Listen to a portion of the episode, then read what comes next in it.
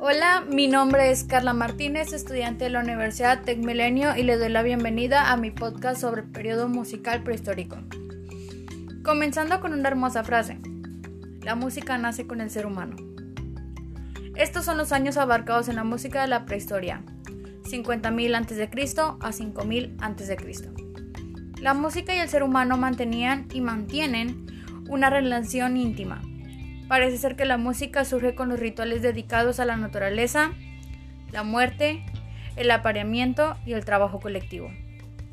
Se dio a conocer que para nosotros los seres humanos antiguamente danzar y cantar eran símbolos de vida, mientras que la quietud y el silencio simbolizaban la muerte.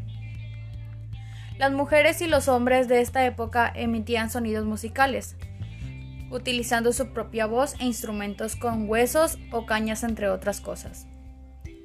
Si hablamos de instrumentos, parece haber existido en todas las épocas de la historia. Algunos de los primeros instrumentos musicales fueron el propio cuerpo de la persona.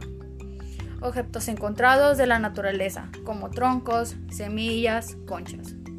O utensilios que fabricaban para los que podían producir sonidos, huesos o piedras dejo una lista de instrumentos musicales que se hicieron en este periodo.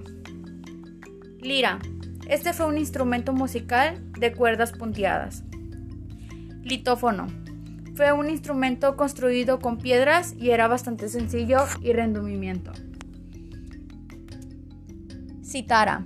Llegó a ser conocido como un instrumento de cuerdas, específicamente de cuerdas pulsadas. Aulos. Este era un instrumento de viento, del cual se habla de la mitología griega. Silbato.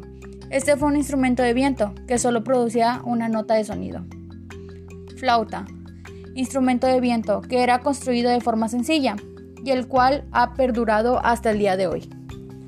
Como finalización, aclaro que gracias a esta época pudimos tener como avance la música y poder conectar al humano con esta. También gracias a que el inicio de la música actualmente podemos expresarnos emocionalmente. Gracias.